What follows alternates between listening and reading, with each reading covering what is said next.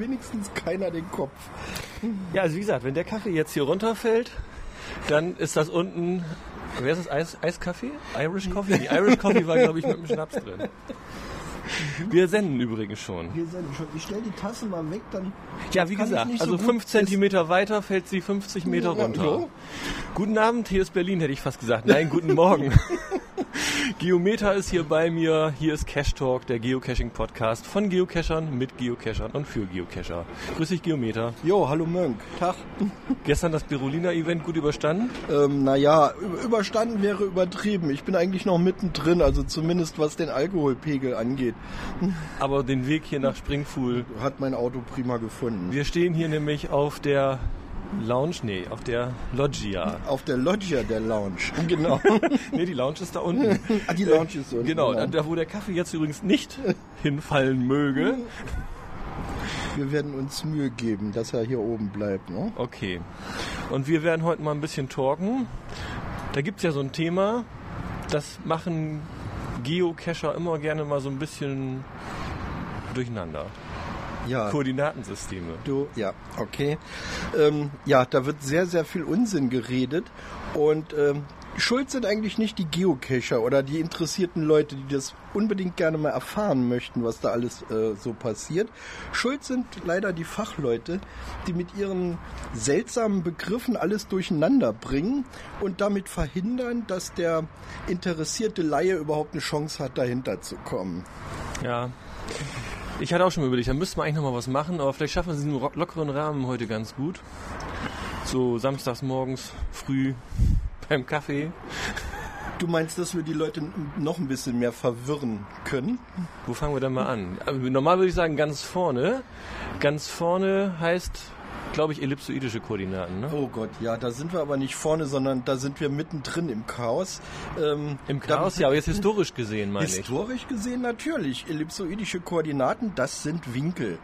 Und das kommt aus dem, einfach aus dem, äh, aus dem Film, dass man eben schon seit sehr, sehr langer Zeit Winkel messen kann. Keine Strecken. Das heißt, kartesische Koordinaten direkt zu bestimmen war äh, unmöglich. Ellipsoidische Koordinaten zu bestimmen war zu Zeiten äh, der frühen Navigation schon möglich mit, mit äh, einem Sextanten oder mit äh, noch früheren äh, Instrumenten, die einem ähnlichen Zweck gedient haben. Also ich sag mal vor allen Dingen im Breitengraden. Ne? Das Ja, war ja mal Breitengrade also war kein Polarstern Problem. anpeilen. Ja, klar, und schon hast du die geografische Breite völlig problemlos. Äh, mit der geografischen Länge war es nicht ganz so einfach. Da ist, Kennst du ja den auch Film? bekannt. Den Operation Längengrad? Nee, den kenne ich leider nicht. Nur äh, der wird das Thema wahrscheinlich ausgiebig behandelt haben, äh, dass man einfach zur Bestimmung des Längengrades eben die Zeit messen muss. Ja. Weil das Ding sich einfach dreht. Das war sehr abhängig von genauen Uhren und das hat, glaube ich, äh, das war gar kein Uhrmacher, sondern das war irgendein Ich weiß nicht, wer das war. Ich kenne den Namen auch nicht. Ich weiß nur, es war ein Engländer und es war Ja. ein Mechaniker und der hat sich ziemlich lange damit beschäftigt und hat, glaube ich, eine ziemlich hohe Summe ähm, eingestrichen als Preis, weil er der Erste war, der es geschafft hat, eine Uhr zu konstruieren, die man auf einem Schiff funktionstüchtig mitnehmen konnte. Ja, die britische Krone hatte da Geld drauf ausgesetzt und das war dann die erste Bestimmung der Länge. Ich meine, heute haben wir viel genauere Uhren, die dann sogar noch mit Berücksichtigung relativistischer Effekte in den Satelliten angebracht werden, aber das ist eine ganz andere Geschichte. Aber auch natürlich, bei GPS ist die Zeit natürlich auch die ganz entscheidende Größe, die extrem genau gemessen werden muss. Das ist ja auch der Grund, warum man eben, obwohl man mit drei Satelliten eigentlich schon die, die Koordinaten bestimmen könnte mit drei Messungen, man braucht einen vierten, um die Zeit zu fixieren. Okay, wir haben also Länge und Breite. Wir gehen mal davon aus, die kann man jetzt heute genau bestimmen. Das klappt ja heute ganz Das, gut. ja. Und das ist ja auch das, was der Geocacher kennt. Längengrad, Breitengrad. Und genau, Ne? das- und das- den Breitengrad kann man ganz praktisch ja auch sehen, wenn man sich den Polarstern anguckt. Der steht ja genau in dem Winkel, was wir als Breitengrad, also annähernd. Wenn, na klar, wenn Ziemlich du, am, genau. wenn du am Nordpol, genau am Nordpol stehen würdest, dann würde der genau über dir stehen. Genau, 90 Und wenn Grad. du am Äquator stehst, dann siehst du den ganz gerade mal über dem Horizont. wenn überhaupt 0 Wenn Grad. überhaupt, ja. okay. Längengrad ist dann eine andere Geschichte, das kriegen wir mit den Sternchen nicht so schön hin, aber naja, Sternchen braucht man auch dazu, aber außerdem die Uhr. naja, okay. Weil die Sternchen eben wandern. Okay. Wenn man aber jetzt, das, das finde ich das Gemeine jetzt bei diesen ellipsoidischen Koordinaten. Ja. Wenn man in der Schule aufgepasst hat, dann kennt man Koordinatensysteme nämlich ganz anders. Genau. Dann kennt man nämlich keine ellipsoidischen Koordinatensysteme. Da kennt man X und Y. Genau. Und da fällt ja, da ist es aber bei vielen schon schwierig überhaupt zu sagen, wo ist denn bei so einem Koordinatensystem überhaupt X und wo ist Y? Ja, also der, aber das hat, glaube ich, jeder in der Schule mitgekriegt. Ähm, kartesische Koordinatensysteme, die einen Ursprung haben, äh, die die Richtung einer Hauptachse haben und äh, rechtwinklig dazu die zweite Achse. Welche man jetzt X und Y nennt, ist Geschmackssache. Die Naja. Geodäten haben es da lieber. Äh, Wir können jetzt mit drei Fingerchen anfangen, aber ich sag mal, ganz wesentlich an so einem Koordinatensystem ist, es gibt eine X- und eine Y-Achse und meinetwegen noch eine Z-Achse. Im Moment, dann sind wir aber nicht mehr in, Nee. der, in der Schule auf dem Rechenpapier, sondern dann sind wir in unserer wirklichen dreidimensionalen Welt. Da brauchen wir natürlich noch eine äh, Achse für die dritte Dimension. Gut, ich will das Ganze mal ein bisschen vorantreiben, Ja. damit wir zu dem kommen, was wir jetzt heute so brauchen. X, Y, Z-Achse kann man sich so vorstellen, wie so die drei Finger, ne? Stehen alle senkrecht aufeinander. Dorthin Daumen, Zeigefinger, so senkrecht abwinkeln. Ja. Und den, oh, die Gicht, okay? Ja, okay. Den, mit, den Mittelfinger, also fast senkrecht bei mir. Und dann haben wir hier unser drei, die Drei-Finger-Regel der linken Hand, erinnere ich Ja, ja, mich noch genau, erinnere ich mich auch noch. Da wollen wir gar nicht weiter vertiefen. Also X, Y, Z stehen Okay. senkrecht aufeinander. Und man könnte jetzt dieses Ursprungsding X, Y, Z in den Erdmittelpunkt legen. Das war ja immer die Bestrebung. Äh, schon zu frühen Zeiten, als, das, als dieses Problem eigentlich noch gar nicht klar umrissen war, hat man aber gesehen, wenn wir vernünftig arbeiten wollen, ein vernünftiges Koordinatensystem äh, uns beschaffen wollen, dann sollten wir es schaffen, den Ursprung dieses Koordinatensystems ja irgendwo in den Erdmittelpunkt, wie auch immer der definiert sein mag, zu legen. Ähm, das Problem ist, da kommt keiner hin. Das ist ja auch so eine komische, wabbrige Masse. Da kann man nicht einfach mal so einen Vermessungsnagel reinsetzen. Man müsste Das auch ganz schön tief bohren. Das wäre schön, wenn man den Fundamentalpunkt sozusagen als Vermarkung im Erdmittelpunkt festklopfen könnte, aber ist eben ein bisschen schwierig Hätte Jules hinzukommen. Verne auf seiner Reise mal eben machen können. Hätte er genau, genau Aber den, den hat er Ursprung nicht. vermarken, hat er nicht gemacht. Das ne? heißt, wir müssen uns sozusagen diesen Ursprung dieses 3D-kartesischen Koordinatensystems da irgendwie denken. Ja, wir müssen uns den, also der Ursprung ist oder sollte wirklich dort unten sein. Die das ist theoretisch alles ganz einfach. Man kann einfach sagen, ich habe ein Koordinatensystem, der Ursprung ist im Erdmittelpunkt. Nur das zu realisieren, also praktisch zu machen und zu sagen, okay, wenn wir so ein Koordinatensystem haben, welche Koordinaten hat denn der Punkt, wo ich gerade stehe? Das ist das große Problem. Da sind solche 3D-kartesischen Koordinaten ja auch unpraktisch. Ne? Da sind die unpraktisch. Ähm, aber was man wirklich gemacht hat, man hat versucht, so etwas zu erreichen, man hat es nur nicht so genannt. Man hat dann später den Begriff, einen Begriff wie Datum und so benutzt. In Wirklichkeit war das nie etwas anderes als die Festlegung eines solchen Koordinatensystems. Und ähm, der Ursprung allein genügt nicht. Man muss den Achsen auch noch eine Richtung geben, zumindest einer Achse, weil Ja. die beiden anderen ergeben sich dann, Okay. weil die rechtwinklig draufstehen.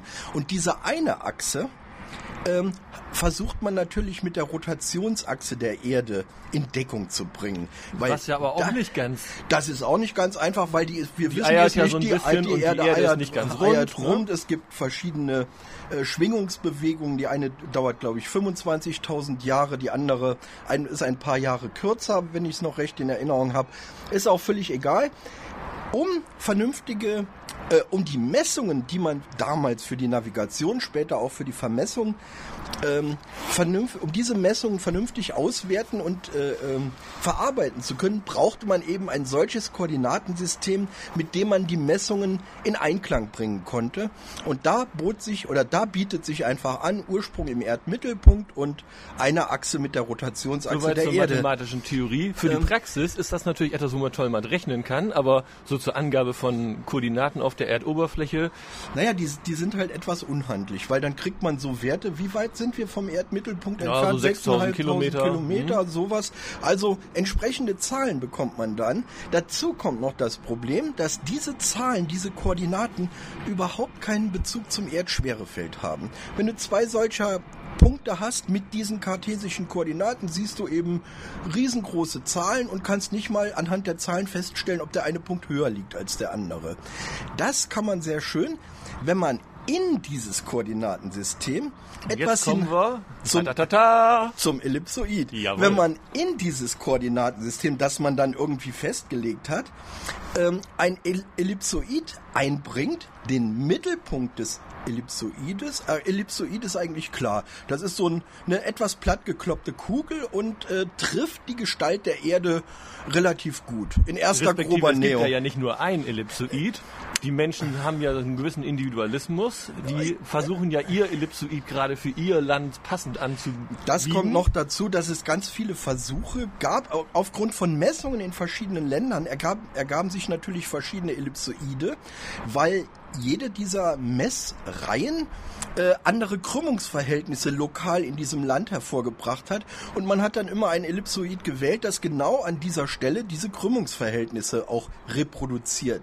Um es Und- mal eben vereinfacht zu sagen, die Länder haben sich unterschiedliche Ellipsoide genommen, die alle leicht einen anderen Mittelpunkt hatten. Natürlich. Und die alle etwas leichter unterschiedliche Dimensionen hatten. Die Russen hatten da ihr Krasowski Krasow- Krasowski, die Deutschen hatten das Bessel-Ellipsoid. und WGS 84, das ist ja für den Geocacher interessant. Das ist so ein Ellipsoid, was überall so mehr oder weniger Das passt. ist, da hat man also irgendwann im Rahmen der Globalisierung, hat man sich überlegt, ist blöd, wenn wieder jedes Land ein etwas anderes, auch dadurch ein etwas anderes Koordinatensystem hat, wo der Ursprung immer ein- ein paar Meter daneben liegt und die Krümmung des Ellipsoides immer ein bisschen anders ist. Wir versuchen jetzt mal eins zu bauen, was überall gut passt. Das nennt, nennt man das bestangepasste Ellipsoid. Das Da gibt es übrigens global Mystery, der spielt Erde- damit. Der spielt Mystery, damit. Äh, der hat irgendwie seine Koordinaten angegeben, zwar als ellipsoidische Koordinate, also Länge, Breite, Ja. aber bezogen auf ein anderes Ellipsoid, auf einen Krasowski oder Bessel Ja, oder ja, sowas. okay. Und das ist dann der Mystery. Also die Mystery-Koordinaten zeigen da auf diese, äh, auf die, auf eine Position. Aber die ist angegeben in einem anderen Koordinatensystem. Das Ist ja heißt, fies. da, da steht dann dabei, ich glaube, der Schweizer oder der Russe, der würde jetzt den Cache hier sofort finden. Okay, aber wenn du einen Hint im Text, okay, alles aber klar. wenn du jetzt mit WGS 84 suchen würdest, ja, dann hast du leider Okay, keine okay. Chance. Interessant. Also da kann man sogar mit spielen, also ganz deutlich, verschiedene Ellipsoide führen dazu, dass man mit derselben Koordinate zu unterschiedlichen Natürlich, Stellen kommt. die Ange im Grunde genommen äh, ist die Angabe von Koordinaten völlig sinnlos. Völlig sinnlos, wenn man nicht dazu sagt, in welchem System sich das abspielt. Denn wenn ich zum Beispiel sage, wir sind hier in Berlin und wir sind 20 Kilometer entfernt. Das wäre sowas, als wenn man Koordinaten angibt ohne das Koordinatensystem. Ja, okay, ich muss das Koordinatensystem angeben und muss sagen, wir sind 20 Kilometer von Potsdam entfernt. In einem anderen Koordinatensystem sind wir 600 Kilometer entfernt, nämlich von München. Um die Verwirrung mal komplett zu machen. äh, es gibt ja dann noch sowas wie Potsdam-Datum. Du hast ja gerade Potsdam erwähnt. Ja, das, das hat dann wieder mit geodätischem Datum ja gar nichts zu tun. Moment mal, Mönk, eine Sekunde, hier klingelt's gerade. Das heißt, du bist vermutlich gleich äh, nicht mehr abkömmlich. Hallo? Oh, sie ist schon weg. Das heißt, du musst jetzt los. Na, ein bisschen Zeit haben wir noch. Okay.